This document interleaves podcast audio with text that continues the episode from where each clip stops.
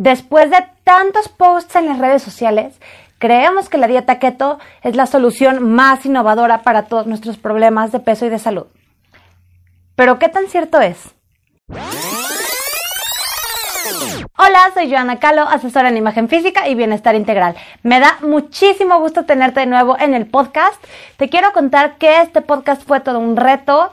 Tuvimos muchísimos problemas técnicos, de verdad nos esforzamos mucho para traerte este podcast. Entonces espero que lo disfrutes. Me da gusto que te hayas conectado de nuevo. Y pues bueno, hemos visto en todos lados que la dieta keto es la nueva dieta de moda entras a cualquier librería y ves muchísimos libros, entras a las redes sociales y todo el mundo está hablando de la dieta keto. Entonces queremos entender un poquito más de qué es esto, de si me hace bien, de si no me hace bien. Es muchísima información. Entonces, no hiperventiles y vamos a preguntarle a un experto. Como les comentaba, ya estamos aquí con nuestro invitado del día de hoy. Ya les había platicado un poquito de él, de que lo íbamos a invitar en el podcast anterior. Entonces, pues Vamos a presentarlo. Él es Antonio Díaz, head coach del equipo NGU. Se dedica al físico constructivismo y fitness. Muchas gracias por estar aquí hoy. Un placer estar aquí con usted. Decíamos que la dieta keto es la nueva dieta de moda.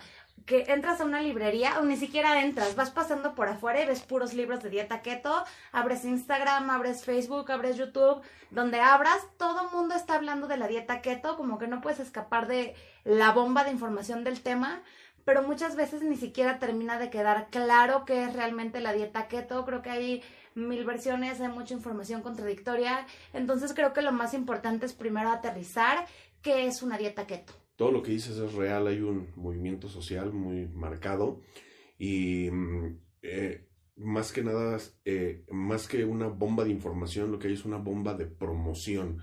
Se le ha hecho una fama a la dieta keto como, como de ser una dieta mágica y pues bueno, en sí no, no, es, no es una dieta mágica, sino que tiene algunas ventajas sobre de otras dietas para, para algunas personas, no para todas. Cada tipo de dieta tiene ciertos beneficios porque cada población requiere una estrategia diferente para poder lograr su objetivo de perder peso. En sí lo que es una dieta keto es una dieta en la que la distribución de los macronutrientes está repartido a modo de que la ingesta de carbohidratos es muy baja.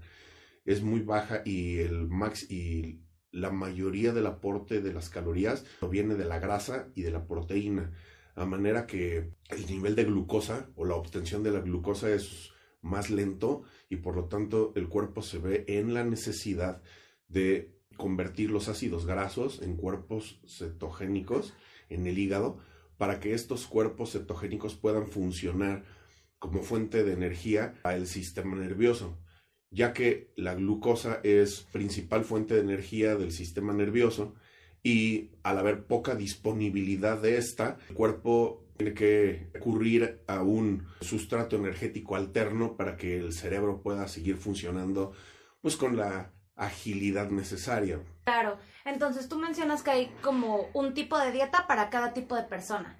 ¿Qué tipo de persona crees que sea como la ideal para la dieta keto? la dieta keto tiene eh, principalmente dos ventajas. La primera es que es muy fácil de hacer porque tienes que cumplir solamente con ciertos requisitos. Entonces tienes que mantener como tus carbohidratos lo más bajos posibles y qué sí puedes comer. Puedes comer proteína de procedencia animal, puedes comer grasas de todo tipo, pero de preferencia pues grasas saludables, ¿no? Pero puedes comer grasas de todo tipo, ya que la grasa la vas a estar utilizando como fuente de energía todo el tiempo. Entonces, eh, es muy, a cualquier lado que vayas, puedes conseguir algo que, algo con lo que se pueda eh, ajustar a los requerimientos o a las condiciones de la dieta. Y otra de las grandes ventajas que tiene es que al no haber carbohidratos, la glicemia se mantiene un poco más constante en el torrente sanguíneo y por lo tanto eh, no hay tantos picos de insulina que puedan producir la, la, sensación de ansiedad o la sensación de necesidad de carbohidratos que una dieta con carbohidratos usualmente te puede provocar. Ojo, no estoy diciendo una dieta keto no te hace producir insulina, porque también los productos cárnicos, la proteína, te estimulan la producción de insulina. Pero no produces insulina en las cantidades que cuando consumes carbohidratos. Muchas veces hay muchas personas muy susceptibles a que cuando comen carbohidratos esto les, les desencadena una sensación de mayor necesidad de los mismos en unas horas posteriores. Entonces sería ideal como para una persona que tenga diabetes o una persona que tenga como antojos muy fuertes de carbohidrato, como para poder controlarse y aprender a bajarle a las ansias de, de estar comiendo pan o algo así, ¿no? Exactamente. Oye, y desde que se puso de moda hay mucha gente que llegue contigo como entrenador y te pida que los lleves a cetosis. Sí, sí sucede. La cuestión es que eh, como el cuerpo entra en un modo de funcionamiento en el cual está utilizando más grasa como fuente de energía y básicamente está quemando casi pura grasa como fuente de energía, la gente cree de que te vas a acabar tu grasa más rápido. Y la realidad es de que todas las dietas, que si tú comes más calorías que las que gastas, vas a subir de peso. Y si gastas más calorías que las que consumes, entonces vas a perder peso. Entonces, estando bajo el régimen de la dieta keto, no escapas de esta regla. Entonces, de, cualquier manera, vas a tener que tomar conciencia de la cantidad y de las porciones que estás ingiriendo a modo de que permanezcas en un déficit calórico, ya que si no logras hacer este déficit calórico, ni no importa que estés restringiendo por completo tus carbohidratos, de todas maneras no vas a bajar de peso. Entonces es importante siempre tener en cuenta la cantidad de calorías que requiere cada persona y según eso bajarle como un poquito a la cantidad de calorías para bajar de peso. O sea, no por estar de, en dieta keto o en régimen keto vas a bajar automáticamente de peso, porque aún así si comes más calorías de las que necesitas, aunque sea nada más de grasa y tu cuerpo las transforme en cuerpos cetogénicos, no vas a bajar de peso porque sigues consumiendo de más y sigues almacenando. Es que si estás consumiendo de más, no todo se va a convertir en cuerpos cetogénicos porque no todo lo vas a quemar. Porque estás consumiendo de más, exactamente. Tenemos que entender primeramente que todo, todos los sistemas de salud a cierto nivel son un negocio también. Es, eh, si ciertas dietas están, están generando éxito en cierta población, se les va a tratar de explotar económicamente, pues como, como la publicidad lo hace, que es resaltando las cualidades de los productos, pero a veces esto eh, termina generando una, una visión poco realista de lo que de lo que un sistema nutricional verdaderamente podría hacer. Claro, porque a veces ves tanta información que tú dices, es que la voy a intentar porque veo que a tal y tal y tal influencer les funcionó y yo quiero verme como ellas, ¿no? Y no significa que por estar en keto ellas se vean así, sino significa que hay más trabajo atrás, hay también ejercicio, hay realmente apegarse al régimen, hay lo que tú mencionabas, el déficit de calorías, entonces no es nada más como que entres a un régimen y automáticamente tengas los mismos resultados que tuvieron otras personas. Así es, también tenemos que tomar en cuenta que las personas que son, que son influencers, pues es difícil saber hasta qué punto solamente son paleros, ¿me explico? Simplemente están pagados y están repitiendo cierta información o promoviendo cierta manera, ¿no? Y también aquí cabe mencionar que hay cosas que no son reales. Yo recientemente me saqué unas fotos y me editaron. Y yo no le pedí al fotógrafo que me editara y cuando me las entregó, en una de las fotos tenía yo un cuerpo así de supermodelo, así tipo Victoria's Secret y yo dije, espérate, yo, yo no me veo así. Entonces me puse a pensar cuántas personas en las redes sociales se ven como algo que no son. Si tienes curiosidad de verdad, así googlea o busca en YouTube, busca fake trips o busca cosas en las que las personas engañan a su audiencia y muestran lo fácil que es mentir en redes sociales. Entonces está impresionante. Creo que no siempre hay que dejarse llevar. En parte por eso estamos aquí en el podcast, para dar herramientas, para discernir que sí, que no y que le conviene no nada más a tu físico, sino a tu salud. Exactamente. Y bueno, hace ratito estábamos mencionando cuáles son como las ventajas de la dieta keto. También tiene ciertas desventajas. Tiene ciertas desventajas porque para entrar en estado cetogénico tienes que pasar por un proceso en el cual hay una pérdida de, glucógeno en los músculos, una depresión de carbohidratos, en la cual eh, tu cuerpo se va a deshacer de las reservas de carbohidratos que tiene, como, como los va a usar como fuente de energía, mientras que al inicio, cuando tú suspendes la ingesta de carbohidratos, y cuando tu cuerpo empieza a detectar que la, que la disponibilidad de glucosa está muy baja, empieza a formar los cuerpos cetogénicos. Este proceso en el cual tu cuerpo produce cuerpos cetogénicos y que está en alerta porque hay poca disponibilidad de glucosa, es una fase eh, pues en la que la persona se siente pues cansada, que se siente irritable, se siente con antojos, porque su cuerpo todavía no se adapta al, al modo metabólico en el que va a tener que funcionar sin carbohidratos y ya se está quedando sin carbohidratos, pero todavía no, todavía no entra en el modo metabólico en el que va a tener que funcionar. Entonces, eh, la persona en ese proceso adaptativo de que para algunas personas son tres días, para algunas personas son cuatro o cinco máximo, eh, la persona se siente pues muy fatigada y, y pues con sobre todo sobre todo este, el, su rendimiento corporal, ¿no? O sea, un poco limitado. Claro, y es que justo esa es una de las preguntas que te tenía. Yo había leído mucho sobre este tema y se supone que todo esto los cuerpos cetogénicos surgió porque nuestros ancestros cuando eran nómadas, o sea, hace mucho, mucho tiempo, pues no tenían carbohidratos suficientes siempre a la mano. Entonces, iban caminando y pues iban tomando lo que había. De vez en cuando podían cazar algún animal y entonces tenían proteína y tenían grasa, ¿no? Grasa animal. Y lo que iban recolectando eran normalmente semillas y llegaba a haber frutos de temporada. Entonces, como no siempre había glucosa, surgió este sistema. Entonces, cuando yo veo tanto sobre la dieta keto, me surge esta duda de cuánto estrés le generas a tu cuerpo al estar usando un sistema que realmente es como alterno al que originalmente tú deberías estar usando. Entonces es una pregunta que, que tenía justo preparada para ti. Bueno, mira, más o menos, más o menos el sistema original no es en el que estamos. O sea, el ser humano al pasar de los años ha ido modificando sus hábitos alimenticios. Tenemos que remontarnos así al, pasado y tenemos que ver cuáles son las características primeramente fisiológicas del ser humano. Todos los animales que son cazadores, todos los animales que son cazadores tienen los ojos en el centro. Los lobos, los osos, el que quieras. Otra característica es que todos los animales que son cazadores tienen colmillos.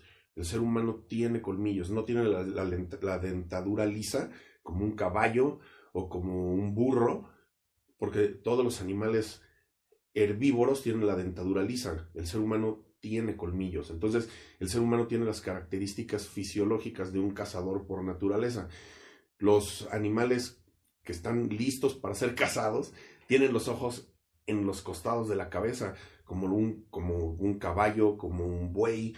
son los animales que tienen los ojos en los lados para ver hacia alrededor y defenderse de un ataque. Entonces, el ser humano tiene los ojos en el centro como tal como un cazador. Entonces, estas son como algunas pistas fisiológicas que pueden reforzar la teoría, porque pues no teníamos ningún historiador ahí, ni las, ni, ni tampoco todas las evidencias están completas, ¿no? Claro. Eh, tanto existen teorías que refuerzan unas posturas como hay evidencias que refuerzan otras posturas. Pero lo cierto es, lo que sí sabemos, es que el ser humano eh, su, principal, su principal fuente de alimentación era la caza. Cazaban algún animal y tenían comida suficiente para poder subsistir algunos días hasta que les era posible cazar otro animal. Sí, evidentemente, eh, algunos frutos y algunas semillas eran parte de su alimentación, pero tenemos que tomar en cuenta que eh, las estaciones del año estaban perfectamente delimitadas y habían partes del año en las que no tenía disponible ninguna fruta o por lapsos grandes no tenía disponibles ninguna fruta. Entonces, digamos de que, digamos de que bajo esas condiciones, bajo esas condiciones su, su, cuerpo operaba más en un sistema semejante al cetogénico que lo que hacemos ahora. Lo que ha sucedido es de que a medida que a medida de que el ser humano se volvió sedentario, empezó a haber mayor cantidad de población en un solo sitio y por lo tanto era más difícil darle de comer a todos. Entonces fue cuando el ser humano descubrió la agricultura y pues la agricultura fomenta la producción de los carbohidratos principalmente, entonces empezaron a cultivar maíz, a cultivar arroz, a cultivar trigo o todo lo que ustedes saben, con lo que se pueden hacer tortillas, con lo que se puede hacer pan, eh, empezaron a desarrollar, eh, digamos, de que la sistematización de la producción de los alimentos. Entonces, de que el hombre se volvió sedentario hasta las grandes civilizaciones como es, hoy en la actualidad, pues los carbohidratos son, no nada más son más baratos, sino aparte son muchísimo más fáciles de procesar para eh, alimentar a las masas. Entonces, mientras, mientras más se ha ido modernizando la dieta, menos se, se ingiere proteína y más se ingieren carbohidratos. Tenemos en la cocina, abrimos la alacena y están las galletas, está la harina para hotcakes, está el cereal, pero pues no, los, los productos proteicos, si no es por una leche o si no es por un bote de proteína en polvo, no los encuentras en la alacena, ¿me explico? Sí. Ahorita que hemos estado hablando ya un poquito de la historia de la alimentación, eso nos lleva a la pregunta de qué onda con la dieta keto. O sea, ¿qué pasa o qué tips tienes para por si yo, ya como individuo de este siglo, quiero entrar a una dieta keto? He leído también que hay como señales de alarma, entonces ¿Cómo es este proceso de entrar por la dieta keto, pasar por dieta keto? ¿Me quedo viviendo en dieta keto para siempre o necesito salir de la dieta keto? ¿Cómo es este proceso? Bueno, la realidad es de que la habilidad de cada persona para adaptarse a una dieta keto puede variar. O sea, digamos de que eh, la capacidad genética de una persona para movilizar grasa como fuente de energía es, varía de un individuo a otro individuo. Por lo tanto, hay personas que ni siquiera soportan poder cruzar por la keto flu o por el umbral de, adaptación, que son los tres o cinco días que les estaba comentando, en los cuales eh, bajas los niveles de glucosa y empiezas a producir cuerpos cetogénicos. Por ese proceso de, adaptación, no todas las personas son capaces de, de pasar porque hay organismos que sí están muy adaptados al uso de la glucosa como fuente de energía y que de plano no, no alcanzan a que les des el estirón. ¿Qué tanto tiempo debes de permanecer dentro de la dieta? Que es algo que igual, o sea, se reduce a, a la individualidad, pero eh, más o menos como para que puedas ver resultados, como para que puedas terminar de adaptarte al funcionamiento y, y poder obtener los máximos beneficios, pues aproximadamente unas seis u ocho semanas más o menos. Nada más de que aquí lo difícil de la dieta keto más que nada es salir. ¿Por qué salir? Porque no ahorita me estabas preguntando de que si ya te puedes quedar haciendo keto para siempre. Mm, en realidad no es muy recomendable dadas las circunstancias y las condiciones del mundo actual. No, no lo veo, no lo veo factible, ya que pues el ser humano es un ente social y pues vas a estar sometido a diferentes circunstancias en tu estilo de vida que van a dificultar que estés en ese sistema todo el tiempo. Además, pues se producen altos niveles de urea y altos niveles de creatinina porque obviamente la ingesta de proteína es mucho mayor que la usual. Entonces, eh, al, al estar manejando niveles de proteína más altos, pues también eh, la toxicidad de la que se tiene que deshacer tu organismo es mayor. Entonces, sí es, recomendable que como tu cuerpo no está acostumbrado a esto, le pongas un límite de tiempo en el que le estés exigiendo de esa manera. Unas ocho semanas, incluso hasta diez semanas, me parece que ya es suficiente. ¿Ok? Pero como les estaba comentando, salir, esa es la parte como como más complicada. Sí, claro, hasta se puso muy de moda hablar de lo difícil que es salir de, de este tipo de dietas, incluso en shows de culto, así como Friends, sale, ¿no? Que hacían chistes como de que la hermana de Rachel estaba en Atkins, que es otro tipo de dieta keto que estuvo de moda en los 90. y pues bueno, dicen que en cuanto probó un pan, así se infló y ganó hasta de peso más de lo que tenía antes, ¿no? Que subió muchísimo de peso.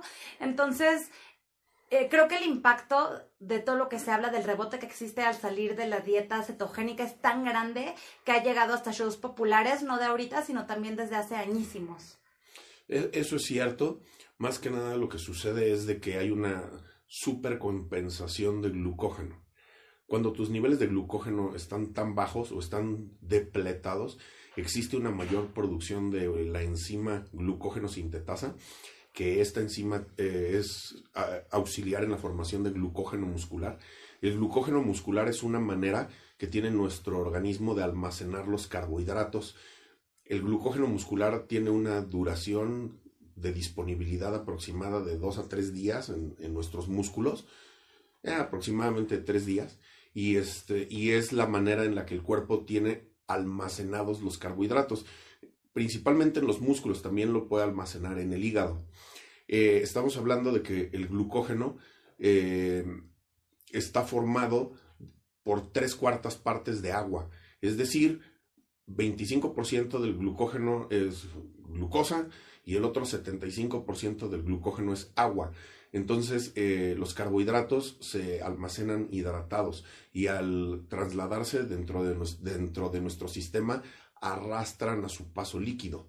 Entonces, aquí la cuestión es de que al rellenar de nuevo las reservas de, glucógeno hepático y muscular y al tener eh, glucosa circulando por nuestro sistema, todo esto jala una, una gran cantidad de líquidos hacia adentro de nuestro sistema que es lo que nos hace ganar una gran cantidad de peso en muy poco tiempo.